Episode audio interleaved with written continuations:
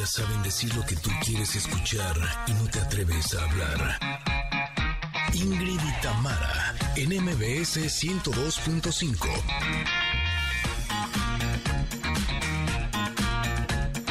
Familia hermosa, excelente jueves para todos ustedes. Oigan, el día de hoy platicaremos sobre la labor de ayudar a los más necesitados y para ello contaremos con la presencia del conferencista Raúl de Anda, quien dedica gran parte de su vida a apoyar a causas sociales.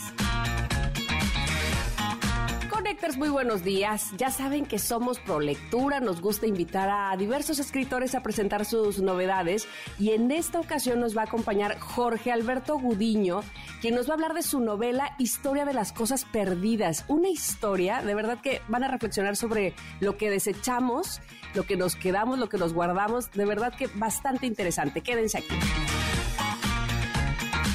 También nos acompañará la emprendedora social Cecil Pompey, quien nos hablará de un tema esperanzador, cómo convertir los desechos de pequeños agricultores en recursos que puedan ser útiles en otras áreas de nuestro planeta. Es jueves de covers, Connectors. Les tenemos una playlist, bueno, bueno, buenísima con los mejores covers. Ustedes, por supuesto, pueden ir eh, aportando los covers que más les gustan. Además, carta de comentarot, buena vibra, muchos regalos. Tenemos eso y más. Somos Ingrid y Tamara en MBS. Nos escuchan en el 102.5 y aquí comenzamos. Ingrid y Tamara. MBS 102.5.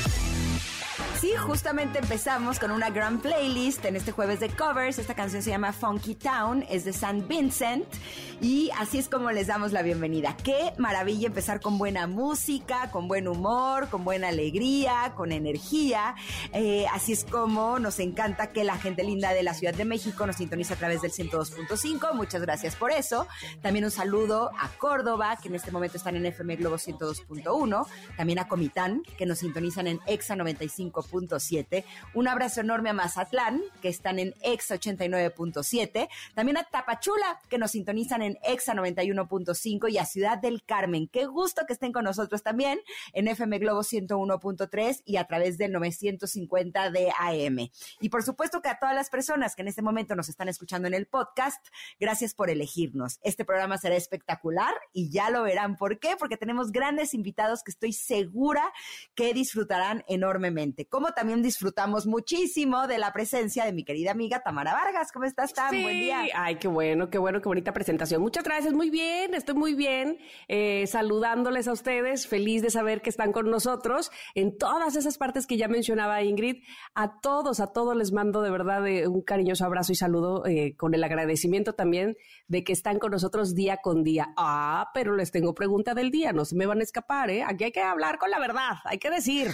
Y en un ejercicio de honestidad nos tienen que decir, por favor, de qué se quejan y qué es lo que agradecen. ¿De qué te quejas y qué es lo que más agradeces? Es la pregunta del día. Empiézale, Ingrid, aquí te te estoy escuchando. Pues yo de lo que más me quejo es de la injusticia. Ay, todos los asuntos legales, así, ay, de veras que digo, es que gente que, que, que ocupe su tiempo en otras cosas, esa es mi mayor queja. Y lo que más agradezco, sin lugar a dudas, es eh, la salud y la vida de mis tres hijos y por supuesto el que yo también tenga salud y tenga vida para poder acompañarlos en este camino y que podamos compartir momentos tan maravillosos juntos. ¿Tú, Tam? Yo, de lo que más me quejo, aparte de que las rodillas me truenan, ay, o el que la espalda ¿Estás me crujiente? sí, aparte de quejarme de eso, eh, ¿sabes qué? Me, me, me, quejo, yo creo, uh -huh. ay, no estoy tan segura, pero hay veces que de quejarme de cosas que de verdad tienen fácil solución. Cuando me cacho diciendo, es neta, ya estás haciendo tu... Y cuando puedes... Ay, no está tan difícil. Hay cosas más difíciles en la vida, Tamara. Ponte en la pila, pues. Mm. Entonces, me choca quejarme así de cosas que parecen superficiales o que inclusive lo son y que tienen fácil solución y ahí está la queja.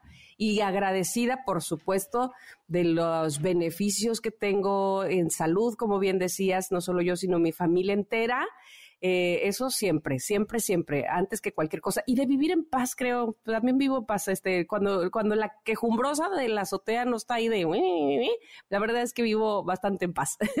Ustedes cuéntenos, por favor, de qué se quejan y qué es lo que más agradecen. Ahí en arroba Ingrid Tamar MBS está el Twitter con esa pregunta posteada para que ustedes nos la contesten y además podamos eh, pues conocernos más que eso siempre nos gusta muchísimo. Y además de todo, además de pregunta del día, tenemos regalo. ¿Qué tenemos de regalo, Ingrid? Les tenemos de regalo la novela La violonchelista de Daniel Silva, considerado el mejor representante a nivel mundial de la novela de espías, según The Washington Post, para los primeros cuatro connectors que nos digan el último libro que leyeron. ¿Va? Eso lo pueden hacer a través de arroba Ingrid Tamara MBS en Twitter. Estaremos encantadas no solamente de escucharlos y de que nos recomienden este libro, sino que que podamos regalarles esta novela que se me hace que ha de estar espectacular. Perfecto, pues entonces vamos a ir un corte en lo que ustedes nos contestan y regresamos. Somos Ingrid y Tamar en el, en, el MBS, en MBS, en el en ese del MBS. en ese que te dije del MBS. Volvemos.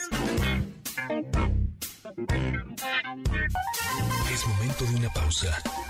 Ingrid y Tamara en MBS 102.5.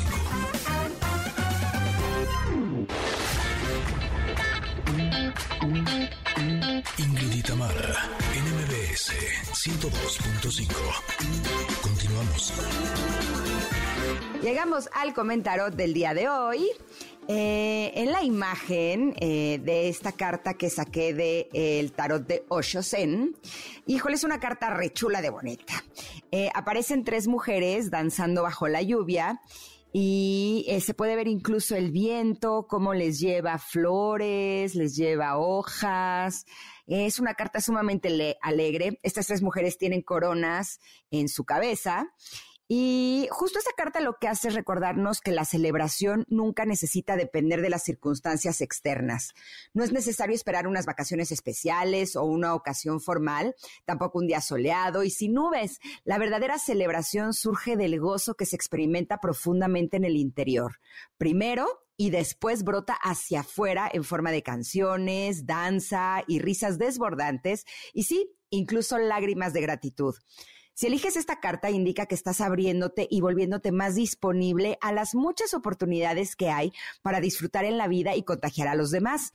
No te preocupes por fijar una fiesta en tu calendario. Suéltate el pelo, quítate los zapatos y empieza a chapotear en los charcos ahora mismo.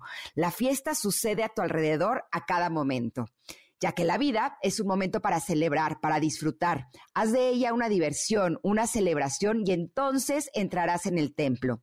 El templo no es para los que tienen caras largas, ¿eh? Nunca ha sido para ellos. Mira la vida. ¿Ves tristeza en alguna parte? ¿Has visto alguna vez un árbol deprimido? ¿Has visto un pájaro ansioso? ¿Has visto algún animal neurótico? Un poquito de locura y un poquito de sabiduría es bueno. La combinación correcta te hace un Buda. Esta, esta carta se llama Celebración y justo nos está invitando a eso, a celebrar. Y yo me pongo a pensar cuántas veces estamos esperando a que sucedan cosas extraordinarias para ponernos contentos y creemos que no estamos contentos, que no estamos alegres, que no estamos celebrando porque no hay nada que celebrar, porque las cosas están muy mal, porque el país, porque el clima, porque el trabajo, porque la familia, porque no tengo, no tengo, no tengo. Y Muchas veces yo me he preguntado si no es al revés, si no más bien nosotros cambiamos un poco de actitud y entonces las cosas empiezan a cambiar. Y justo esta mañana estaba recordando un mantra que me compartió mi querido amigo Ferbroca. Me dijo, este mantra es para ti y vale la pena que, lo apliques y que lo recuerdes. Y el mantra es, elijo la paz. Y entonces me dijo, todo lo que se te vaya eh, presentando en el camino, intenta verlo desde este mantra de elijo la paz. Y si es un conflicto de algo, elijo la paz y entonces, ¿qué tengo que hacer yo al respecto? ¿No? Si, si elegí la paz. Y justo esta mañana eh, me desperté y estaban mis pensamientos un poco alborotados.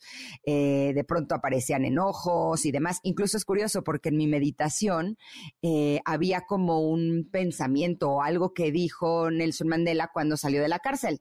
Y dijo que si no dejaba en la cárcel su enojo, su ira, su frustración por toda la injusticia que había vivido, iba a vivir eternamente encarcelado y, se me hizo súper claro y no es casualidad que me haya aparecido esta mañana. Así, es que eh, eh, lo que hice fue, ok, en lugar de quedarme en esos pensamientos en los que estaba conectando con el enojo con, y con estas emociones que solo te intoxican, dije, me regreso al mantra y me quedé en el mantra, elijo la paz, elijo la paz, elijo la paz. Y la sensación es como que cambié de canal, como si en lugar de que me quedara en ese cambié de canal y entonces las cosas en el día comenzaron a fluir de forma distinta. Así es que me encanta que haya salido esta carta el día de hoy porque nos recuerda que es nuestra elección celebrar incluso por los pequeños detalles como lo marca esta carta de Osho. Tú, les voy a contar, experimentas esta carta de la celebración. Les voy a contar algo especial sobre esta carta. Cuando íbamos a empezar este programa hace un poquito más de dos años que estábamos en los preparativos de este programa apenas, todavía no veía la luz o no salía al aire. Eh, yo tomé un curso preparatorio, digamos, de tarot con nuestra amiga Kalinda, Kalinda Cano, quien me mostró este tarot de Osho Zen y cuando estábamos en las prácticas, yo eh, me decía, a ver, ¿de qué quieres, sobre qué quieres sacar una carta, no? ¿Sobre qué tema? Y yo le decía, ¿sabes qué? Sobre el programa de radio. Y saco esta carta, la que, la de la celebración, tres mujeres bailando y tres mujeres celebrando. Y para mí y para ella inclusive fue así como de, oh, wow, qué carta. Y honestamente, y fuera de, de romanticismos, celebro mucho este programa, celebro mucho haberte conocido, como ya lo he dicho muchas veces, eh, por supuesto a todos los que están en la, en la producción del mismo, incluyendo a los que no es que estén adentro en cabina, pero están dentro de la producción, o sea, Celeste, y, Emiliano también, por supuesto. Y entonces, para mí eso es una celebración y, para mí eso es un, un gozo saber que no solamente que disfruto el programa, sino de verdad créanme que cuando vengo a hacerlo, pienso que la gente necesita gozar del programa, merece un programa como este. y, y, Connectors se lo merece. Modestia aparte, o espero no estarme viendo muy eh, presuntuosa o muy arrogante, pero como lo hacemos con, con todo el interés de gozarlo, de aprender, de entregarles eh, cosas que sean de su eh, necesidad o, para sus necesidades o para su interés, que sea de su interés, pues me parece que, que, lo gozo cuando así lo logramos día tras día. Hay días que lo logramos más, hay otros días que decimos, uy, esto hubiera salido mejor así o esto hubiera salido mejor así, como en todos los casos, es decir, como en todas las cosas de la vida, hay, hay cosas que se pueden mejorar, pero la mayor de las veces siento que logramos ese gozo, que logramos que la gente lo goce también, disfrute también del programa. Entonces, para mí esta carta significa mucho. Y por otro lado, este asunto de celebrar pequeños logros o que para algunos podrían parecer pequeños, pero, para uno pueden ser tan significativos y tan grandes, no sé, cosas como, eh, no sé, algo cotidiano que decías, bueno, hasta que me salió esto, ¿no? o yo pude arreglar este problema tecnológico, a lo mejor era muy sencillo, muy fácil para los pontones que hay en el mundo, pero para mí no. ¿Y saben qué? Lo celebro y saben qué? Me pongo de buenas. Y no necesariamente esperar a que algo de bueno pase, como bien dice la carta. Hay tantas cosas a nuestro alrededor dignas de celebración, dignas de sentirnos favorecidos, de sentirnos, eh, pues, que somos eh, de verdad muy pues no quiero decir la palabra suertudos porque no es que seamos suertudos, es que, es que estamos ya aquí inmersos en, en, tantas cosas buenas que basta con enfocar la mirada a esas cosas que son dignas de celebrar y no a las que son dignas nada más de la, el, el, quejumbre, la queja, la, molestia, el enojo. Entonces sí, voltear un poquito la cara a esas cosas que nos hacen sentirnos bien, pero además sentirnos eh, privilegiados, esa era la palabra, no suertudos, privilegiados de poder celebrar tanto que hay en el mundo. De verdad que lo hay. Busquémoslo. El otro día eh, me salió un tiro del pádel que no me salía. Contesté un smash, así para nuestros connectors, que no me salía. Y te juro que perdí el partido, de todas formas, pero salí feliz. Así Entiendo, te entiendo. Es curioso porque cuántos tiros hubo, o sea, estuve jugando dos horas, evidentemente hubo millones de tiros que no me salieron, tan es así que perdí, pero me salió uno, que era el Smash, que nunca me había salido y entonces ya me siento muy feliz. a celebrar, a celebrar. O sea, además ni siquiera me salió a mí, contesté el Smash. ah, bueno, bueno, muy bien, muy bien que no había podido y ya lo logré y me siento muy, muy contenta de, de, haberlo logrado. Y te juro, todo el día me quedé así de ¡yay! Claro, de celebración. de celebración. Busquemos más eh, pues momentos para celebrar, motivos para celebrar, porque los hay, los hay sin duda alguna. Y hablando de mantras, por ejemplo, yo eh, utilizo mucho uno que es esto no va a quitarme mi paz o esto no va a quitarme la paz.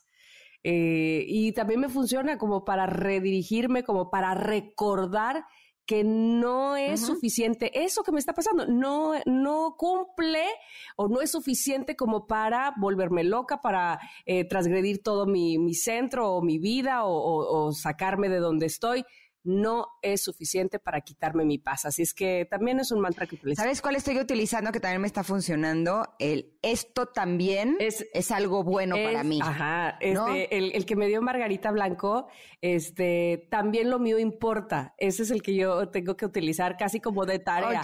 También lo mío importa. Y, y sí, este, de repente dejas pasar a tanta gente por encima de ti, porque sí, pásele, sí, no, tú primero, no, este, no, no, no te preocupes por mí, es adelante, no sé qué, yo soy muy dada a eso, lo que tú quieras, como quieras y a la hora que quieras, que además sale natural, este, no, no, no quiero decir con esto que es, ay, qué buena Tamara, la Madre Teresa, no, no, no, así se me da, así se me da naturalmente porque pienso que pues no es que no, es que el otro sea más importante que yo, lo que tengo que pensar es que yo soy tan importante como el otro. Entonces, esto también es importante porque esto es lo mío. En fin, celebremos las cosas que están en este mundo y que estamos dentro de este mundo y que por supuesto son dignas de aplaudir, de celebrar, de vivir, de sonreír y de, sentir que, nos, que somos privilegiados por tenerlas.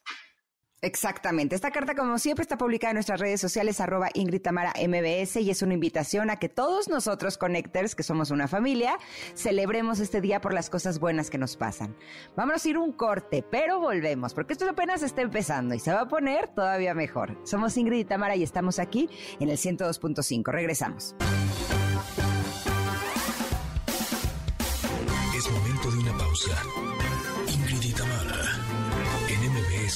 102.5.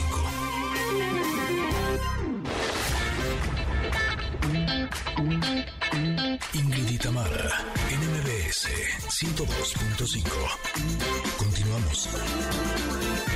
Y el día de hoy en cabina estoy muy contenta de recibir a Raúl de Anda. Debo eh, contarles un poquito cómo es la historia. Hace, yo creo que más de un año, en nuestra sección de México Inspira, hablaban de un empresario que estaba haciendo cosas maravillosas, no solamente como empresario, sino ayudando a otros empresarios a crear en diferentes áreas, eh, a través de varias iniciativas e instituciones, y cómo los estaba ayudando justo a que pudieran cumplir su sueño, eh, cambiar de vida, realmente eh, poder tener el nivel profesional que, ellos estaban deseando y era a través de eh, Unreasonable México.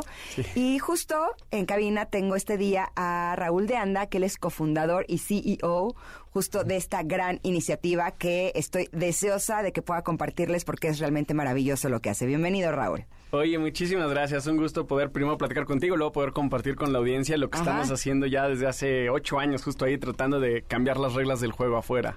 Eres una persona que inspira, eh, porque cuando hay un empresario, cuando hay una persona que utiliza sus recursos no solamente para un beneficio personal y de crecer su empresa, sino que lo hace para ayudar a los demás a través de proyectos sociales, es algo que yo admiro enormemente. Y por eso eh, quise que el día de hoy lo pudieras compartir con nuestros connectors, porque estoy estoy segura de que les va a encantar. Cuéntanos de qué se trata Unreasonable México. Sí, claro, mira, es una empresa que, como tú decías, empezamos hace ocho años y medio. Nuestra visión es crear un mundo donde nadie es esclavo de sus circunstancias. Es para nosotros súper poderoso porque, pues ya sabes, en las escuelas de negocio lo primero que te dicen es que la visión tiene que estar puesta a futuro, ¿no? Nosotros la pusimos en presente por dos razones. Uno, porque pues nos gusta hacer lo que es diferente a lo establecido y romper las reglas allá afuera, pero también porque los problemas sociales y ambientales que tenemos hoy en día en la humanidad requieren un sentido de urgencia para resolverlos. O sea, cada día que no encontramos la cura del cáncer, cada día que no encontramos la forma de acabar con la pobreza, la desigualdad, el cambio climático, em, no solo hay personas que, sufren, de, que sufren, sino además llegamos a un punto del planeta donde no hay vuelta atrás. Entonces, por eso la pusimos en presente y nosotros nos dedicamos a apoyar empresas que usan innovación y tecnología para resolver PPUs, pinches problemas urgentes. Ahí luego en la edición hacen algo, pero eso sí, PPUs. Ya no le pusieron PIP. Sí, em, fíjate que muy emocionante. Ahorita te voy a ir platicando un poquito más, pero el día de hoy las diferentes iniciativas que tenemos benefician a 7 millones de personas en 21 países ya. Tómala, ¿y esto han crecido en ocho años de esta manera? Sí, ahí vamos, ahí vamos. Ahí estamos abriendo justo oficinas en Centroamérica y Colombia, en Nicaragua, Guatemala, Honduras, El Salvador y Colombia. ¿Y cuáles son los PPUs? Son un montón, pinches problemas urgentes, pero acceso a agua, acceso a, servicios financieros dignos, em, alimentación, la pobreza, la desigualdad, el cambio climático, el tráfico, ¿no? Podríamos pasarnos todo el programa hablando de ellos. Ok, ¿y tú de dónde sacas los recursos para poder ayudar a todas estas empresas que a su vez están ayudando a la población? Es una gran pregunta. Mira, lo hacemos a través de dos formas diferentes. Em, una, nos aliamos con los gobiernos para crear estrategias de reactivación económica. Trabajamos ahorita ya con un tercio de los gobiernos estatales.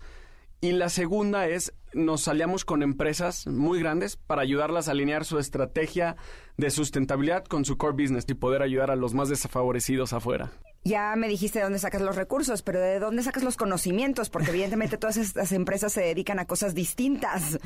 ¿Cómo es que tú eh, ofreces esta ayuda y esta asesoría en todas estas áreas? Sí, es, es, una gran, gran pregunta. Evidentemente yo no soy experto en absolutamente nada. ¿Cómo eres todólogo a lo mejor.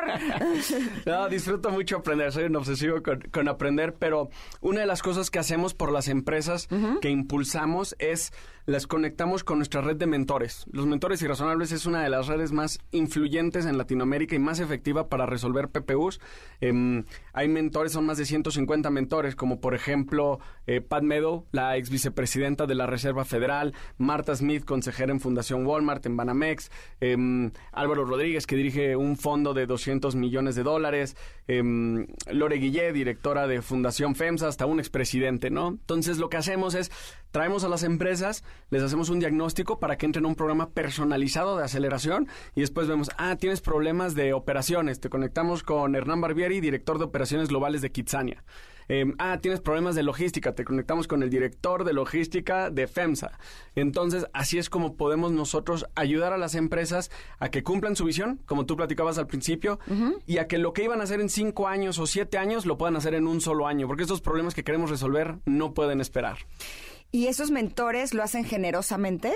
Para ayudar a las demás personas y ustedes lo que hacen es que eh, unen la necesidad con la información para que juntos puedan hacer algo y, salir adelante. Exactamente, porque estos mentores que a todos los que están allá afuera escuchándonos, muchas, muchas gracias por ser mentores y mentoras y razonables.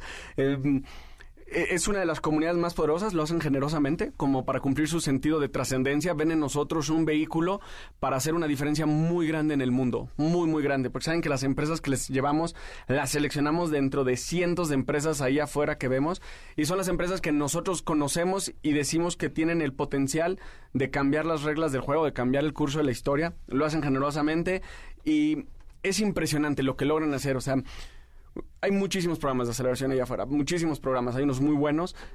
siempre nos enfrentamos a un reto en México y en general sucede esto en Latinoamérica que el 70% de las empresas no llega al tercer año, ¿no? Y seguro te lo han dicho muchísimo aquí en tu programa. Nosotros hemos atendido más de 300 empresas eh, grandes y más de 200 empresas en etapa temprana. Em, el 92% de nuestras empresas, después de 8 años, sigue creciendo, sigue activa y sigue creciendo, que es contra todas las probabilidades una de las razones es porque les brindamos esta comunidad de mentores que los apoya, ¿no? Que son expertos, que tienen las conexiones, que tienen el conocimiento, como decías. Después los ayudamos a levantar capital. Em, les ponemos un coach que los ayuda a mantener equilibrio en su vida personal y laboral, porque de nada sirve tener una super empresa si el emprendedor está destruido y no tiene tiempo para su familia o para sus hijos. El coach los ayuda a eso. Em, el equipo irrazonable les da seguimiento, ya sea semanal o quincenalmente, para ayudarlos a que se mantengan de acuerdo al plan de crecimiento crecimiento acelerado y sobre todo les generamos una comunidad de por vida. Emprender allá afuera es un trabajo sumamente solitario, sumamente solitario. Entonces, tenemos en el grupo de WhatsApp las empresas o los grupos de empresas que estuvieron en el 2014 y cuando levantan inversión se lo platican a su esposa, a su esposo y en segundo lugar en el grupo de WhatsApp, ¿no? Porque se necesita una comunidad de soporte para poder cumplir sueños grandes. ¿Hay alguna restricción de algún tipo de empresa a la que no ayude Unreasonable México? ¿Me lo respondes después del corte? Claro que sí, para que se mantengan informados. Exacto. Estamos platicando con Raúl de Anda, cofundador y CEO de Unreasonable México, y seguiremos platicando con él. Regreso al corte. Esto es Ingrid y Tamara y estamos aquí en el 102.5. Es momento de una pausa. Ingrid y Tamara en MBS 102.5.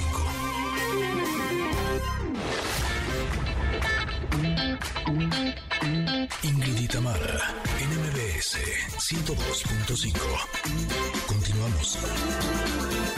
Ya estamos de regreso platicando con Raúl de Anda, cofundador y CEO de Unreasonable México, eh, una empresa que ayuda a su vez a empresas. Y le dejé una pregunta al aire antes del corte sobre si hay alguna restricción, si hay algún tipo de empresa a la que no ayude tu empresa. Mira, buscamos a las empresas Ajá que estén lideradas por, por cofundadoras o fundadores que sean imparables, ¿no? Eh, que estén usando la innovación para resolver problemas sociales y ambientales urgentes. Tenemos programas para todas las etapas, desde etapa de idea, por ejemplo, lanzamos un programa para reinventar las finanzas del futuro junto con Coppel. Aplicaron cerca de 200 innovadores e innovadoras de todo el país, de, cualquier, de todos los estados y luego programas ya para empresas que están en etapa de escalar o etapa de crecimiento. Em, de hecho, ahorita tenemos dos convocatorias abiertas, una específicamente para el municipio de León. Se pueden meter a leonirrazonable.com. Ahí buscamos tanto empresas en etapa temprana como empresas en etapa de crecimiento. Y también em, tenemos ahorita un programa que se llama Latam Irrazonable. Se pueden meter a latamirrazonable.com. Ahí estamos buscando empresas que están en Nicaragua, Guatemala, Honduras, El Salvador y Colombia.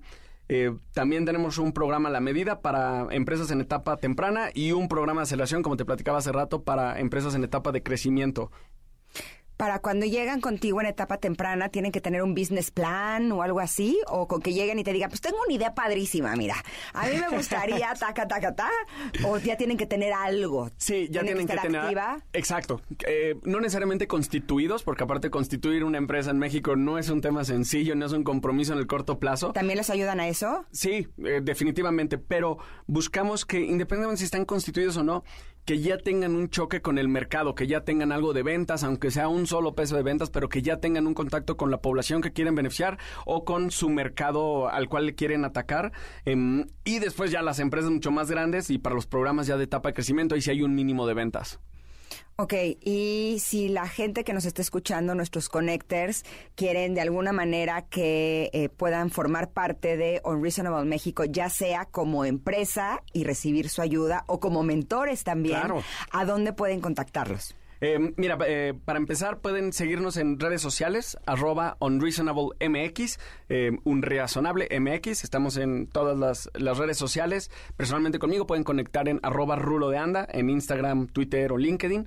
Em, también si quieren escribirnos directamente a hola arroba unreasonablemexico.org. ¿Y tú también eres mentor o no? Sí, claro. No, aparte es... ¿En qué área? Principalmente me buscan para la parte de generación de relaciones de confianza, de ventas a corporativos y gobiernos y cultura organizacional. ¿Hay algo que te hace falta, Raúl? Estás ayudando a un chorro de gente, no solamente a quienes están eh, armando estas empresas, eh, sino también a la gente que se beneficia a través de estas empresas. ¿Qué es lo que le haría falta a Unreasonable? ¿Qué empresa no ha llegado o qué te gustaría que llegara? Eh, pregunta difícil. Y mm, mira, eh, hemos atendido empresas de prácticamente cualquier industria. O sea, por ejemplo, Mi Crowd es una empresa que brinda servicios financieros dignos en comunidades rurales, únicamente a mujeres en pobreza para proyectos productivos. Ha generado ya 100 mil empleos en seis países. Eh, Prison Art, que trabaja con personas que están privadas de su libertad mientras están en la cárcel y después de que salen de la cárcel, creó una marca de ropa que de hecho tienen tienda aquí en Mazarik y ya en ocho países. Hacen cosas espectaculares. Padrísimas, sí la conozco. Ah, mira, Jorge. Increíbles. Oye, de hecho, dato curiosísimo, y no lo planeamos así, pero tenemos un podcast que lanzamos hace un mes y medio y sucedió algo curiosísimo. En los primeros dos capítulos, capítulos tuvieron como 650 mil reproducciones, orgánicas todas. Hoy salió el cuarto capítulo, capítulo que es justo con Jorge Cueto. Es Irrazonables Podcast, porque si lo quieren seguir y decirnos cómo se les hace. Y fíjate que regresando a la pregunta, hay un tema que para mí no recibimos tantas aplicaciones, uno que está más cerca de mi corazón, y es todo el tema que tiene que ver con la primera infancia. O sea, desde menos nueve hasta los cinco años, todo lo que tiene que ver con cómo los niños, que son las personas más inocentes, pueden recibir amor, cuidado, salud y educación. Em, así que cualquier persona que tenga ideas, proyectos o empresas que atienda eso, es más, escríbame personalmente a mí, raúl arroba unreasonablemexico.org y encantado de ayudarlos. Tú estás cumpliendo tu sueño a través de Unreasonable y a la vez ayudas a que las personas cumplan su sueño. sí. Eh, ¿Qué podrías decirles a las personas que están en este momento escuchándonos y que tienen un sueño pero que dicen, no, yo creo que ya es tarde? O, mm, no, yo creo que eso no es para mí. O, mm, no, yo creo que, que, ya no lo voy a lograr. ¿Cómo aprender a confiar en ese sueño que tienes de que realmente se pueda hacer realidad? Sí, qué buena pregunta, porque, o sea, este Piqui Martínez, un gran amigo mío y otro de nuestros emprendedores, él creó, construyó el único parque de diversiones en el mundo, o sea, es un Disneylandia para niños con enfermedades terminales. Eh, lo acaban de inaugurar en el estado de Morelos, lo acaban de inaugurar hace dos semanas. ¿De verdad? Sí. Entonces imagínate, y voy a hacer un paréntesis, o sea, eh, es un parque donde entras y las hadas, los personajes, eh, no tienen pelo para que las personas que vayan, las niñas y los niños se puedan relacionar. Em, los que estén en quimioterapia. Exactamente. La alberca, em, la alberca de olas está diseñada para que puedan entrar con sillas de ruedas a la alberca de olas y no se volteen. Es una cosa espectacular. Acaba de cambiar la historia. Y él dice que si Dios nos dio la capacidad para soñar, es porque nos dio la capacidad también de hacerlo realidad. Em, los sueños siempre van a dar miedo. Entonces, allá afuera, la gente que tiene un sueño, una inquietud, síganla. Les garantizo que al final del día se van a arrepentir más de no haberlo intentado que de haber fallado en el camino, ¿no? Em, yo personalmente me considero sumamente bendecido porque yo encontré mi propósito de vida a los 24 años cuando renuncié a la casa de bolsa donde trabajaba y me fui de misionero a la República Centroafricana. Tenemos emprendedores que persiguen su sueño y que están creando empresas para resolver problemas que que, están llevando justicia ya fuera a las personas más necesitadas desde los 17 años hasta empresas, hasta emprendedores y emprendedoras que tienen 55, o sea, 60 años. Eh, seguir tus sueños no tiene edad. Y sabes algo, eh, hemos tenido a muchos especialistas que nos hablan de emprendimiento y, nos hablan de las tasas de no éxito del emprendimiento. Y cuando tú hablas que eh, los empresarios que se acercan a Unreasonable México, la tasa de, éxito es tan grande, eso sin lugar a dudas es sumamente inspirador.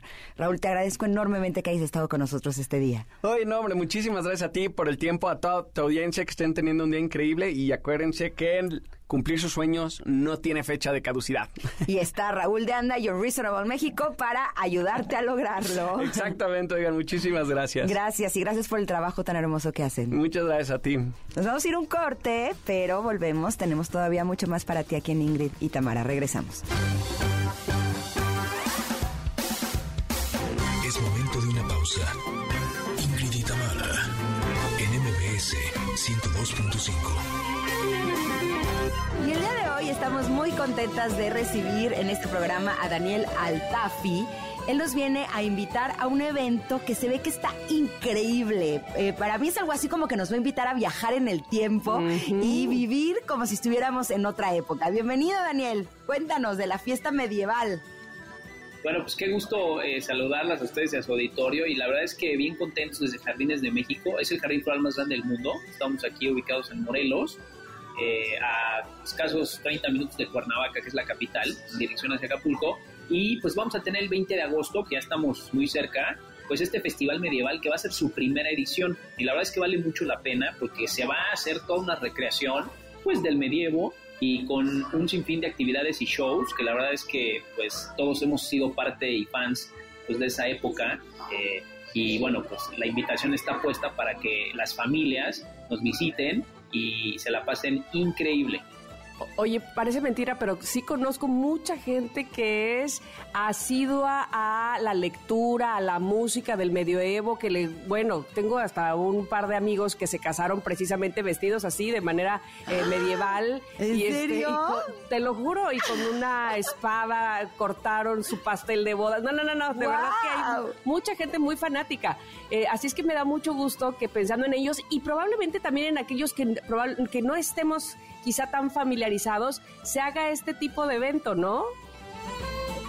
Pues sí, la verdad es que está increíble. Justo estamos pues creando un reino mágico y pues en ese sentido lo que estamos haciendo pues es tener un sinfín de, de- de actividades, ¿no? Obviamente cuando adquieres tu boleto puedes ingresar desde las 9 de la mañana a recorrer los jardines florales y la verdad es que eso también pues es un valor agregado que tenemos dentro del propio parque y eh, vamos a tener pues muchas actividades desde justas a caballo, obviamente pues estas batallas campales que se llaman LAR, va a haber una villa medieval, va a haber el tema de cetrería, eh, va a haber un funeral vikingo con su representación, la representación de los aquerrales- aquelarres de las brujas, las batallas vikingas, los torneos de HMB, o sea, y además pues la gente, tú bien sabes, pues se va bien caracterizada y eso le va generando pues obviamente la recreación mucho más este fiel a como era en ese tiempo. Oye, antes de pasar a la parte logística de dónde conseguir los boletos y demás, dime una cosa, Daniel, ¿tú eres fanático del medioevo o a quién le surgió esta maravillosa idea? ¿A quién se lo debemos agradecer?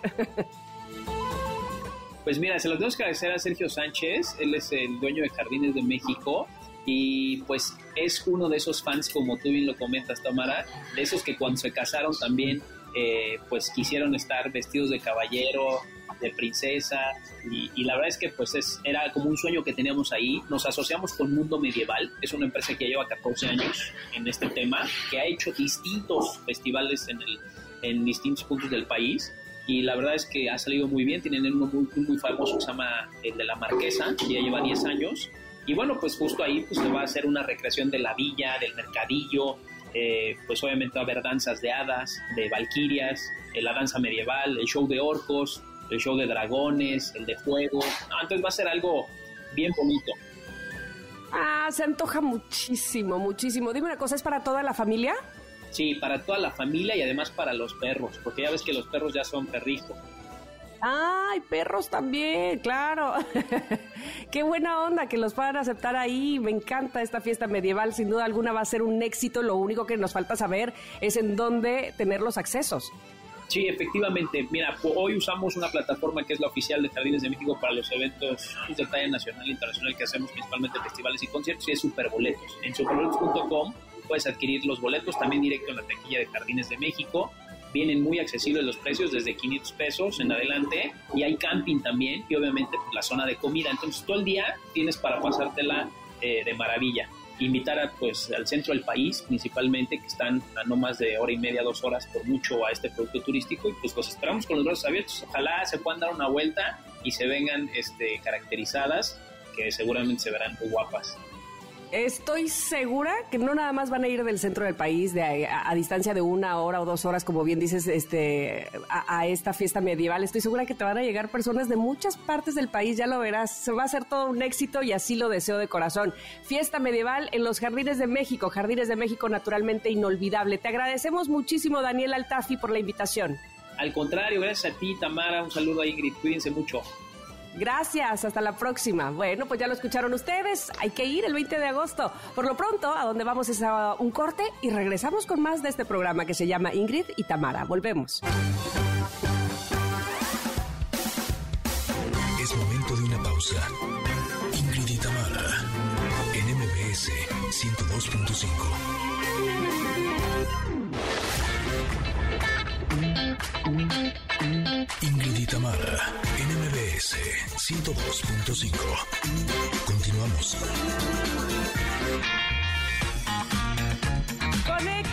En la primera hora de Ingrid y Tamara tuvimos una motivadora plática con el conferencista Rulo de Anda. Él nos compartió su visión de cómo ayudar a quien lo necesite.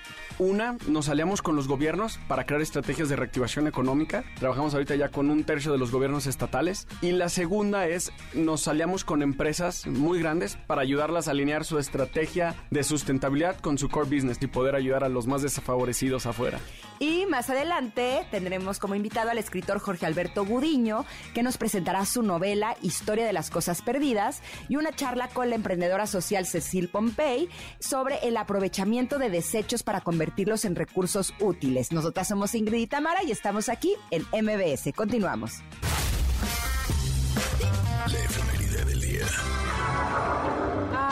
Ay, bueno, este señor, ya hemos hablado antes de esta voz maravillosa, de esta voz tan peculiar, sin igual. Eh, y bueno, es que por supuesto es emblemática también y que nos encanta. Y es que un día como hoy, pero de 1901, nace el músico, cantante y director de banda estadounidense Louis Armstrong, trompetista además, y una de las figuras más carismáticas e innovadoras del jazz. Su influencia llega al blues, por supuesto al rock and roll, y él graba más de 100 discos, actúa en 25 películas y escribe las autobiografías Swing That Music, y Sat My Life New Orleans. Y dos de sus obras más significativas son What a Wonderful World y el tema del musical Hello Dolly, activista contra la segregación racial también. Recordamos mm. a Louis Armstrong. También un día como hoy, pero de 1961, nace Barack Obama. Él es abogado de profesión y estadista estadounidense, presidente de los Estados Unidos entre el 2009 y el 2017. Y en 1972 nace la cantante, músico y compositora española Eva Amaral, quien forma parte del dúo Amaral precisamente con Juan Aguirre y con el cual en 1998 presenta el primero de sus ocho álbumes, entre ellos Pájaros en la Cabeza y Nocturnal. Y en acontecimientos, ¿qué pasó un día como hoy? Bueno, pues resulta que en 1496 el adelantado Bartolomé Colón, hermano de Cristóbal Colón, funda en la isla de la Española la ciudad de Santo Domingo de Guzmán, primera ciudad europea permanente en América y que hoy es la capital de la República Dominicana. Ándale, en 1933 el líder indio Mahatma Gandhi es encarcelado por su llamamiento a la desobediencia civil. Y en 1944, la familia de Anna Frank fue encontrada en el escondrijo de Hughes en el lado occidental de Ámsterdam, donde vivieron durante la ocupación alemana desde el 9 de julio de 1942 hasta el 4 de agosto de 1944, hasta que la Grünpolizei asaltó el lugar siguiendo una pista de un informador que nunca fue identificado. Anna Frank es conocida por las notas escritas durante ese tiempo, escondida en el Asher Achterhus, Achterhus, yo creo que se va, ahí va tu alemán, ahí va tu alemán muy bien. Soy Ingrid Coronado Fritz, o sea que más me vale que lo diga ah. medio bien. Achterhus.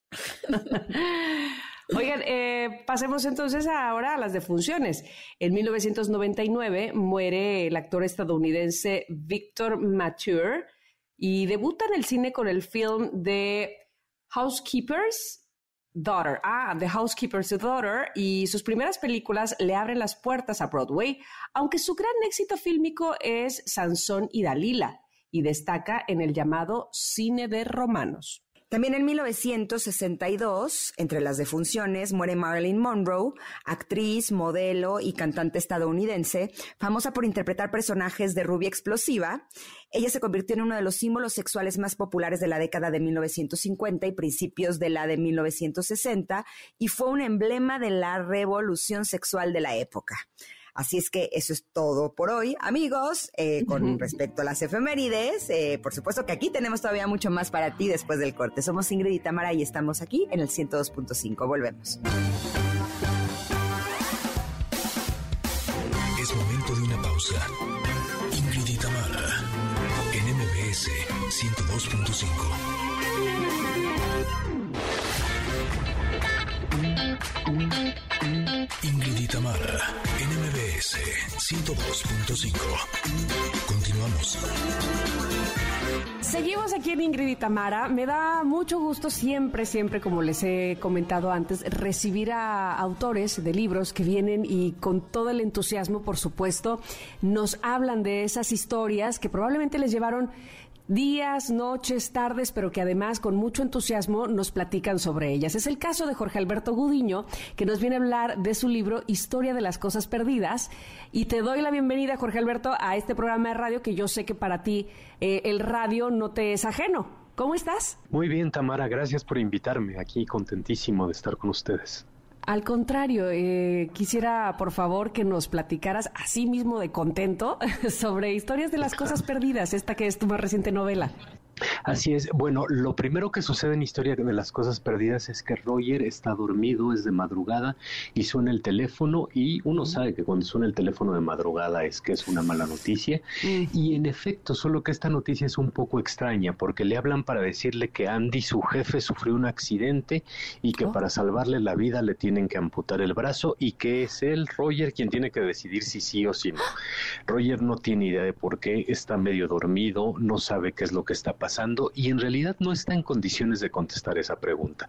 Y sin embargo la responde y a partir de su respuesta eh, va entrando en una suerte de espiral de cosas que van sucediendo alrededor de él que lo afectan de alguna manera sin que él acabe de ser del todo protagonista de ello y eso va a hacer que poco a poco caiga como en una como en un enorme abismo que lo va a terminar transformando. Es así como el planteamiento muy muy básico de la novela y al mismo tiempo hay una historia de amor y desamor con su exnovia Denise y hay una historia alrededor de la basura y hay otra historia eh, en torno a un conflicto familiar que se va resolviendo poco a poco. Pues suena que suena a que quiero ir a comprarme este libro ya y, saber más. Me dejaste así como ¿qué, pasó? ¿Qué, sigue? Pues dime una cosa, Jorge. ¿Te pasa como escritor que cuando tú mismo relatas tu historia, esa que, eh, que ocupaste días y noches o tardes, qué sé yo, horas para, para desarrollar, que cuando la cuentas tú mismo te das cuenta de cosas probablemente que no habías notado antes? Sí, cuando la cuento y cuando me preguntan cosas, de, sí, me, doy cuenta, sobre todo a la hora de los porqués, de por qué usaste ese narrador o por qué decidiste que sucediera esto y no lo otro, etcétera, etcétera, me voy. Eh, hay, hay quien dice que parte de la escritura es consciente y parte de la escritura siempre es un poco inconsciente. Entonces, ya cuando uno está reflexionando o platicando de la novela o finalmente eh, contestando preguntas, uno se va, uno va activando esas partes inconscientes de la novela eh, que, sucedieron durante los procesos de escritura. Además, eres, eres optimista, Tamara. Ojalá fueran días o semanas. No, escribir una novela me lleva a mí como un año. Entonces, en ese año, estar todo el tiempo concentrado en cada una de las cosas que digo es, es imposible, ¿no? Y luego de eso viene como varios meses en, en el proceso editorial donde uno se despega un poco y y demás. Entonces ahora que uno retoma la conversación en torno a la novela, sí, uno, uno descubre cosas y eso me, me encanta. Qué maravilla. Y, supongo que a lo largo de la vida de un escritor, es decir, vas madurando o vas cambiando o tu entorno va cambiando también y entonces no eres el mismo que escribió, eh, digamos que no eres el mismo tres novelas atrás, ¿no? Claro, no, tienes toda la razón y además creo que en esta novela, si alguien me ha seguido a lo largo de otras novelas, lo va a notar con mayor claridad. Mis tres novelas anteriores a esta eran parte de una serie policíaca del excomandante Susunaga que todavía no termina, pero ahora hice una pausa y entonces, eh, mientras pienso en Historia de las Cosas Perdidas, me doy cuenta de cómo fui o he ido incorporando los aprendizajes de las novelas anteriores para escribir la nueva, ¿no? Uno a uno siempre le gusta pensar que la que está escribiendo es la mejor de todas, ¿no? Eso no siempre sucede, pero es algo que a uno le gusta pensar. Y además de mi primera novela a esta, pues hay un par de hijos, un matrimonio, un confinamiento, una pandemia, entonces hay un montón de cosas que necesariamente se van incorporando aunque no lo hagan de manera explícita, pues no en ninguna de mis novelas salen mis hijos ni nada por el estilo, pero evidentemente mi visión del mundo ha cambiado a partir de ellos, entonces todo eso se va como incorporando al bagaje que uno va cargando como escritor y tienes toda la razón, Tamara, uno ya no es el mismo que era dos, tres, cinco novelas antes. ya lo creo. Eh, cuando estabas eh, narrando eh, el tema, la trama de tu historia, no encontré, a lo mejor yo, a lo mejor la, gente que nos está escuchando sí, pero no encontré de dónde se desprende el título de Historia de las Cosas Perdidas en, ese, en esa narración que, que nos hacías. ¿Por qué salió este título? Tanto Andy como Roger trabajan en Vestigios, que es una empresa que se dedica al análisis de datos provenientes de la basura que tiramos, ¿no? Y que eso luego lo convierten en información y lo venden a empresas enormes para ver hábitos de consumo y esas cosas. Entonces, en relación a esta basura, eh, a lo largo de la novela hay insertos, varios fragmentos o viñetas que dan cuenta de, eh, del destino de las cosas de las que nos deshacemos del destino de las cosas que perdemos, de todo aquello que consideramos un desecho, que de entrada para muchos podría ser algo valioso y al revés también, ¿no? Cosas que para nosotros son valiosas de pronto se vuelven desecho para alguien más y lo que quise hacer era, era un juego con el significado, dado que la palabra cosas abarca casi lo que sea, entonces con historia de las cosas perdidas sí me refiero a todo lo que hemos perdido, pero no solo cosas entendidas como objetos físicos, sino también relaciones, trabajos, actividades, personas, porque todo cabe en, en el campo semántico de, del significado cosas. Entonces, más o menos por ahí tiene que ver el título. Entiendo, entiendo ahora. Y por cierto, me hiciste recordar justo algo que no, sé si tú encuentres relación en lo que me hiciste pensar a mí, pero hace poquito mi hija, que tiene siete años, me dijo, no me gusta que me tomen fotos en las fiestas, en las piñatas, porque si no la compras, el fotógrafo se va a quedar con mi foto y va a ser como que la perdimos nosotros y él la ganó, ¿no? este, y, bueno, me parece que es una idea genial la suya, ¿eh? Porque ya, ya no recordaba ahora yo las fiestas infantiles. Tiene toda la razón, pero hay algo todavía más grave aunque la compren, se la queda el fotógrafo. Entonces, me parece que están todas esas cosas que vamos acumulando y que vamos desechando, incluso de manera inconsciente. Es, es algo que finalmente estamos acostumbrados a pensar que nos definen de alguna manera las cosas que tenemos. Pero tu hija, que es muy, muy, muy sabia, también se da cuenta de que nos definen las cosas que vamos perdiendo, ¿no? Y entonces por eso este juego casi, casi metafórico entre lo que conservamos y aquello que desechamos. Totalmente de acuerdo. ¿Qué cosas se perdieron eh, y qué otras se encontraron durante la pandemia para ti específicamente? Bueno, eh, ya, ya en un asunto casi, casi extraliterario, nosotros nos confinamos aquí en casa en marzo de 2020, mis dos hijos, mi esposa y yo estábamos aquí encerrados. Lo primero, evidentemente, que perdí fue espacio y soledad para escribir, ¿no? Me faltaba muchísimo silencio, yo recursé segundo y quinto de primaria durante la pandemia y luego me metí un poco a tercero y sexto, entonces estaba eh, ocupado en esas cosas, pero me daba muchísimo más trabajo dedicarme tanto a leer como a escribir, que es básicamente lo que hago. Lo que ganamos es que descubrimos que podíamos y que podíamos bastante bien, ¿no? Que podíamos estar encerrados los, los cuatro en, en, una casa sin, eh, sin acabar enloqueciendo, sin acabar odiándonos ni nada de eso, ¿no? Y me parece que ese en realidad fue el gran aprendizaje. Aprendimos a ver cómo solucionábamos nuestros problemas en una situación que si uno lo hubiera pensado antes habría parecido prácticamente intolerable, ¿no? Si a uno le hubieran preguntado, ¿qué vas a hacer si te encierras durante 10, 15, 12 meses con tres personas más? Pues las posibles respuestas no habrían sido nada satisfactorias. Eso no quita que, eh, que pues también hayamos aprendido un montón de todas las historias que se escribieron alrededor de la pandemia y que fuimos escuchando, las más de ellas trágicas, ¿no? Y que, y que finalmente también fueron cambiando nuestro estado de ánimo y nuestra forma de ver el, el futuro y qué es lo que, lo que esperamos de la civilización de la sociedad del mundo. De acuerdo. ¿Durante este periodo surgió Historia de las Cosas Perdidas? Sí, sí, tuve que aprender un poco a, reescribir, a ganarme mis espacios, porque estaba yo escribiendo muy, muy concentrado y de pronto llegaba un oye papá que ya rompía toda la concentración, me volvía, me, convertí de nuevo en un escritor más nocturno para aprovechar que pues los niños se duermen temprano y entonces eh, ganar esos espacios, ¿no? Pero, pero fue paulatino. Confieso que los primeros meses de, encierro yo no podía ni leer ni escribir ni nada, ¿no? Me, daba trabajo absolutamente cualquier eh, cosa que exigiera mi concentración, más allá de reaprender a sumar, restar, multiplicar y dividir.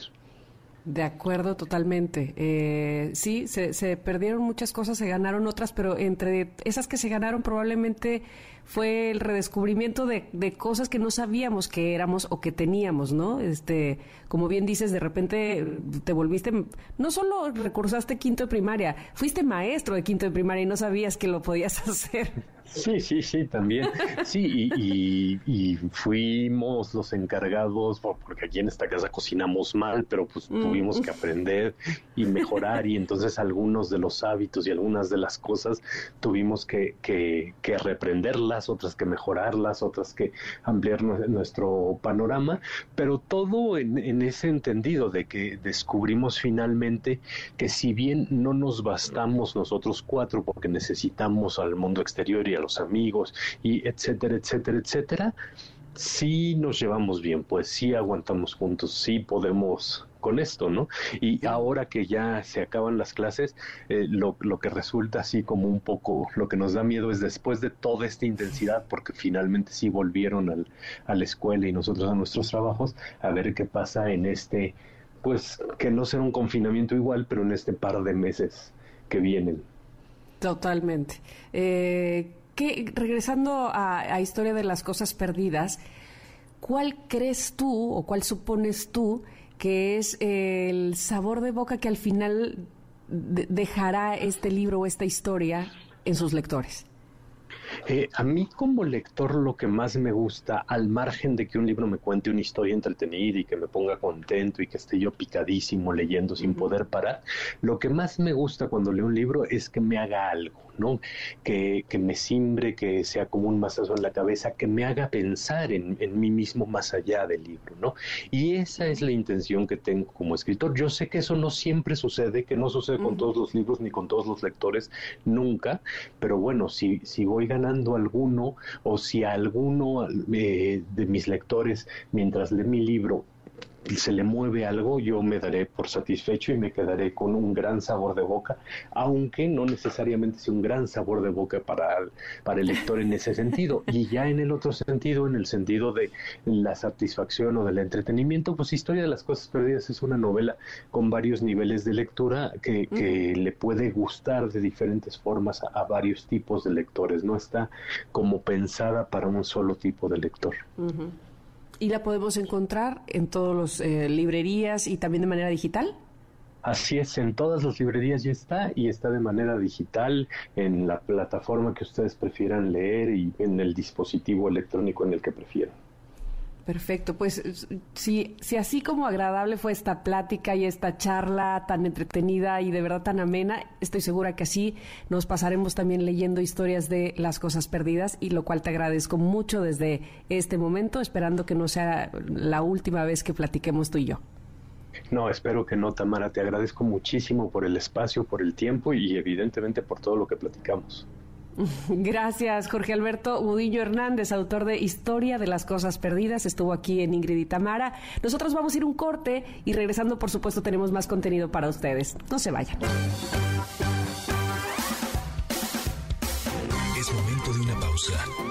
Ingrid y Tamara, en MBS 102.5.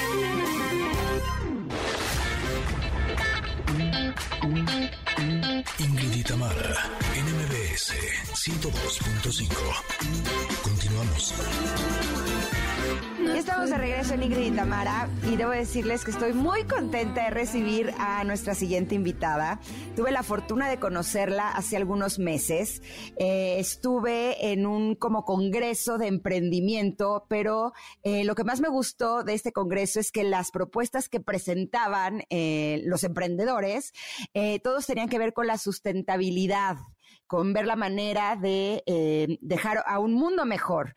Y la propuesta de Cecil Pompey, que es nuestra invitada, se me hizo maravillosa, ya que, eh, dime si entendí bien, Cecil, es algo así como aprovechar o convertir los desechos de los pequeños agricultores en recursos que puedan ser útiles en otras áreas de, de nuestro mundo. ¿Estoy en lo correcto? Bienvenida, Cecil, qué gusto escucharte. Súper bien. Gracias, De hecho, te iba a decir, gracias que me escuchaste súper bien, porque es exactamente eso. Em, y además serían recursos de dos formas, ¿no? Hay la parte de recursos de energía renovable y el otro recurso que da también es de biofertilizante. Entonces son dos recursos en uno, lo cual es hasta mejor. ¿Y cómo podemos, la, ahora sí que la gente común y corriente que estamos en casa, eh, aportar a eso, Cecil? Wow, em, es una gran pregunta. Creo que lo que es interesante en los países donde trabajamos, cuáles son India, Colombia, México, eh, India, Colombia, México, Kenia, es que son países donde guardamos muy fuerte el vínculo con el campo. Y entonces, em, siendo en casa es difícil porque ustedes no tienen un campo, lo cual no es más difícil, pero todos tenemos este vínculo. Entonces puede ser sus papás, sus ¿sabes? Como sus tíos, sus primos, etcétera, que tienen. Entonces, creo que em, una forma sería eso, hablarlo con la gente de campo, para darlos también confianza, porque es muy nuevo en México y no conocen todos. Segundo, creo que hablándolo, nada más. Em, hay mucha, como nadie conoce esta tecnología tan, tan bien en México y entonces solamente hablándolo buscándolo, compartiéndolo, creo que es suficiente, ¿no? Y, y, creo que la información que sí se puede, que tu, tu, desecho de animal no es solamente algo que vas a tirar, pero que algo que se puede convertir en un, en un recurso muy importante.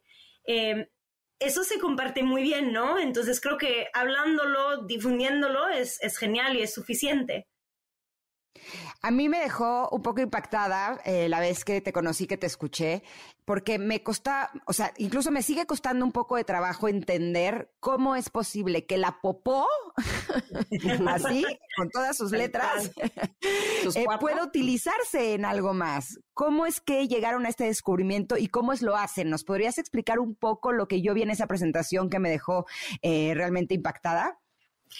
E, eso es la mejor parte, ¿no? Porque la verdad no es una tecnología nueva ni es complejo.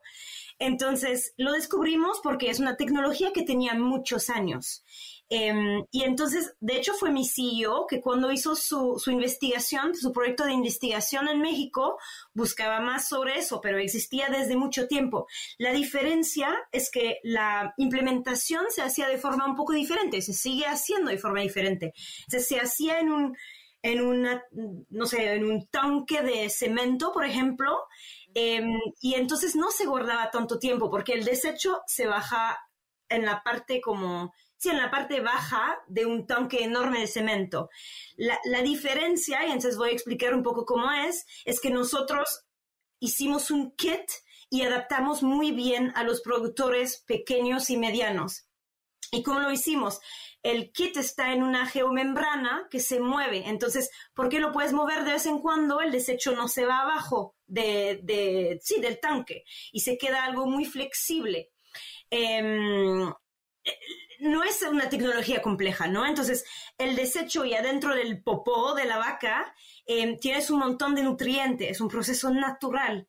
Y entonces lo único que haces es que guardándolo en, este paquete o no sé cómo, de, este cilindro realmente que es, con agua, se hace un proceso natural, que es exactamente que funciona como tu, tu estómago, tu intestino, ¿no? Tu estómago. Entonces, realmente lo que pasa es que usas los nutrientes que está dentro del, del, del animal, pero también del humano, y gracias a un proceso biodigestor, un proceso bioorgánico, se hace de forma como natural y se produce así es como la, la sería una parte del estómago, lo haces un poquito más que un estómago de vaca, sigues el proceso. Entonces no es complejo, nosotros lo que hicimos es tomar este proceso que existía, esta tecnología que existía desde mucho y hacerlo más adaptado al productor pequeño y mediano. Entonces, hacer un sistema muy resistente, hacer algo que se guarda no 10 años, pero sí 30, hacer algo que, por ejemplo, tenemos un paquete de financing, ¿no? Te damos como finanza con tu sistema y lo puedes pagar con pienso en inglés ahora porque trabajé todo el día en inglés, pero hacemos una forma que puedes pagar cada mes. Em, también lo hacemos de forma que venimos a ti e instalamos de forma como muy fácil para un productor. Entonces, realmente la innovación es todo el paquete. Desde te lo vendemos, te damos finanzas, hasta te, lo, regresamos a ti a ver cómo estás y te apoyamos en todo el proceso. Porque la pasión también es dentro de ayudar al productor para nosotros. Porque los pequeños productores, y eso, con eso empecé, de hecho, cuando nos conocimos, Ingrid, es, que producen 70-80% de la comida a nivel mundial. Y, es un sector que sí pierde la, pierde sus jóvenes que se van, se van a ciudades y entonces es un gran problema para nosotros. Entonces nosotros hacemos que la agricultura se, se vuelve algo cool de nuevo, algo posible, algo que puede emocionar y con eso trabajamos desde, este, desde, desde esta idea. Nos estás diciendo cómo, qué beneficios trae para, para el productor y, nos está quedando claro, pero cómo impacta o cuáles son los beneficios para el mundo entero, es decir, ah, para este planeta. Hay tantos, es cierto porque es un poco difícil dar la lista, pero básicamente Primero, hay que entender unas cosas. Primero, 70% de las tierras a nivel mundial están, em, no sé cómo se diría, como casi vacías. El problema es que con, agroquímicos se perdió el poder de la tierra y, se va se va perdiendo más cada vez. Entonces, primera cosa, con este proceso natural de reponer nutrientes en la tierra, lo que pasa es que em, regeneras la tierra el agua, no contaminas, ¿no? Entonces, eso es la primera cosa. Entonces, en vez de, em, empobrecer la tierra, la, enriqueces, ¿no? Eso es la primera cosa. Segunda cosa, ayudas, por ejemplo, a que los productores no vayan a, cortar árboles, porque sí tienen energía desde desechos. Ayudas también a capturar las emisiones de, de, metano, metano. Ah, metano, ajá y que vienen de las vacas, que son un gran problema para la planeta, ¿no? Cuando una vaca hace popó, hay un montón de metano y cuando también se guarda en el piso, sigue emitiendo metano. Entonces nosotros lo capturamos y lo cambiamos en CO2, que es menos contaminante para la tierra. Em, creo que esos son los, los mayores a entender. Sería eso. Hay, hay, más y hay un montón de cosas, pero esos son, son los grandes. El otro día estaba platicando con Tamara y me estaba contando de su... ¿Era tu mamá o era tu abuelita? Mi mamá, mi mamá, mi mamá. De tu mamá, que ella murió a los 68 años y que a esa edad era impresionante porque a pesar de que había tenido seis hijos, ¿tam? o cuéntala tú, así. Sí. le decía a, Ingrid, mira, le decía a Ingrid, teníamos que cuidarla, sus hijas, en, el sentido de bañarla, estar al pendiente de su alimentación y demás. Y, y las tres hijas eh, veíamos impactadas como mi mamá a sus 68 años, después de seis hijos, no tenía una estría, no tenía celulitis, no, o sea, su cuerpo en realidad más allá de su propia enfermedad, que era un tumor cerebral, pero su cuerpo estaba en perfectas condiciones, sus órganos estaban en perfectas condiciones. Y evidentemente el doctor nos decía, esto se debe a la alimentación y a cómo se alimentaba la gente antes. ¿No? Este, cómo, la, cómo los productos de la tierra y de donde ella venía, sus padres eran agricultores precisamente, este, causaban estos beneficios, ¿no? Este, para las personas. Y nosotras no, no, dábamos crédito, porque evidentemente, no voy a decir, bueno, no puedo decir mi edad, tengo 45 años, pero a mi alrededor, mis, las personas de mi generación y para adelante, no tenemos esos cuerpos ya. Y nuestra alimentación es, dista mucho de lo que era antes y de lo que nos daba la tierra. Sí, que no, justo lo que hablábamos es que tiene que ver con la calidad de la tierra como tal, porque podemos comer una alimentación basada en plantas, de frutas, verduras y lo que sea, pero las frutas y las verduras ahora sí que ya no las hacen como antes. Y tiene que ver mucho con este problema de eh, los agroquímicos, de los residuos. Y por eso a mí me gustó tanto lo que hace tu empresa, eh, porque está viendo la manera de poder recuperar eso que tenían las generaciones anteriores. Tal cual, ¿no? Y creo que es hasta peor. A mí, bueno, les voy a presentar a mi mamá que también es como su mamá. Mi mamá tiene un cuerpo que nunca ni yo voy a tener. pero, pero además de eso, lo que veo es que también la generación de mis papás, que tiene un poco el mismo edad que sus papás, creo, em, tiene mucho más energía, mucho menos enfermedad. Yo me enfermé este año, cosa, como cosa rara para mí, porque yo era la más saludable, como bien, hago deporte, etcétera. Y tuve, bueno, tengo una enfermedad autoinmune. Entonces voy al doctor y platico, soy muy platicona, platico con el doctor y me dice, no sabes, es una plaga la cosa. Me dice que ahora hay 30% de la gente a nivel mundial que tiene enfermedad autoinmune. Me dice también que autismo, antes había uno cada miles y ahora hay uno cada 63. Entonces yo lo pregunto por qué. Me dice, mira, contaminación, agroquímicos. Y yo me puse, obviamente, en este investigación de cómo ir mejor y cómo curarme porque me voy a curar, es, es muy sobre eso, ¿eh? Entonces la alimentación de antes es solamente menos agroquímicos y ya, con eso te saltas un paso enorme. Entonces a mí me, me, fascina que, que, como humano no estamos luchando contra lo que está pasando. No lo entiendo. Y además hay continentes peores. Creo que en las Américas es hasta peor porque es un poco el continente donde no se sabe bien nada y entonces tienen, no, es, es, a mí me suena loco. Y también, eso es una parte, y también la otra parte que ahora comemos mal, ¿no? Comemos muy grasoso, comemos mucha comida que no tiene justo nutrientes de que hablamos. Y los nutrientes es muy sencillo. ¿Dónde están? Frutos, vegetales. Entonces, cuando te comes tu coca y tu burger, ya, no hay. De acuerdo. Ahora que, que, no solamente vemos la problemática, sino vemos hacia dónde podríamos ir, yo creo que eso es lo que más nos inspira, ¿no? Es como cuando te dicen, eh, tienes que comer eso, frutas y verduras, y tú dices, ajá, sí, cómo no. Pero cuando te dicen, si las comes, entonces los beneficios son estos, ah, Ok, entonces sí, vamos, venga, que vengan los, frutos y, los vegetales.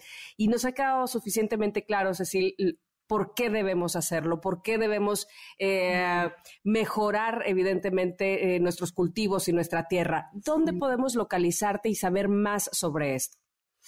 Creo que el mejor lugar para nosotros es el sitio web. Es www.sistema.bio sistema con un i, como es muy sencillo, sistema.bio, y nosotros estamos presentes en unos lugares de, de, México, entonces eso es la mejor forma.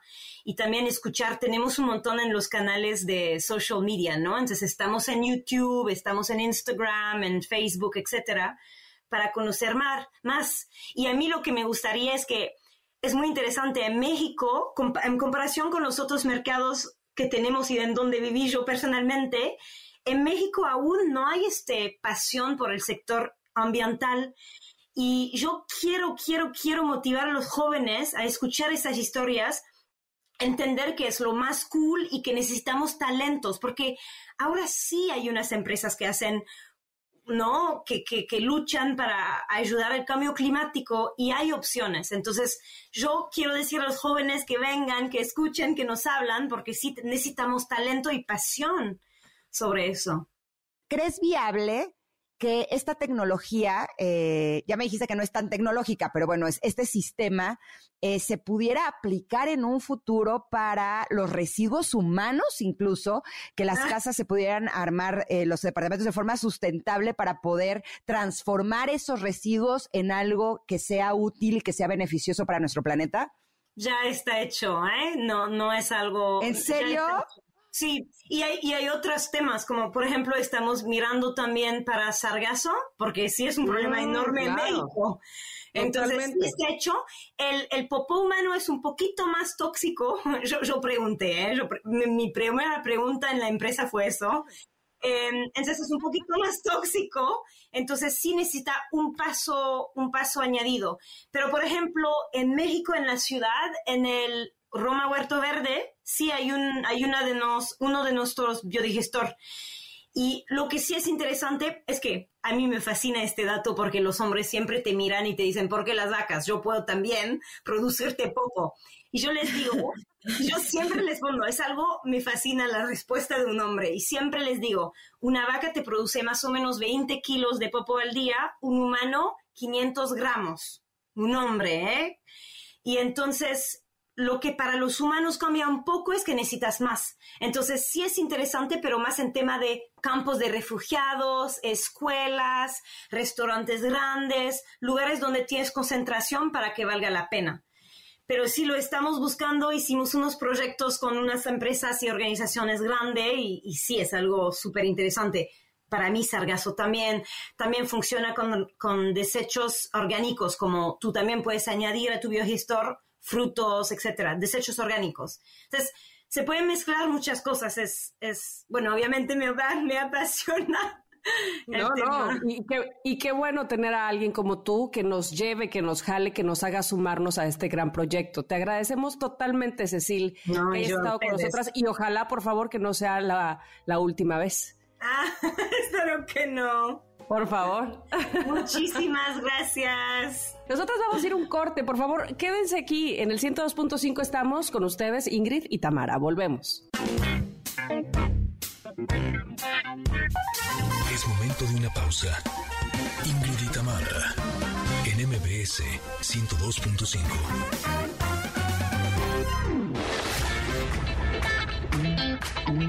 Ingrid y Tamara, NMBS 102.5. Continuamos.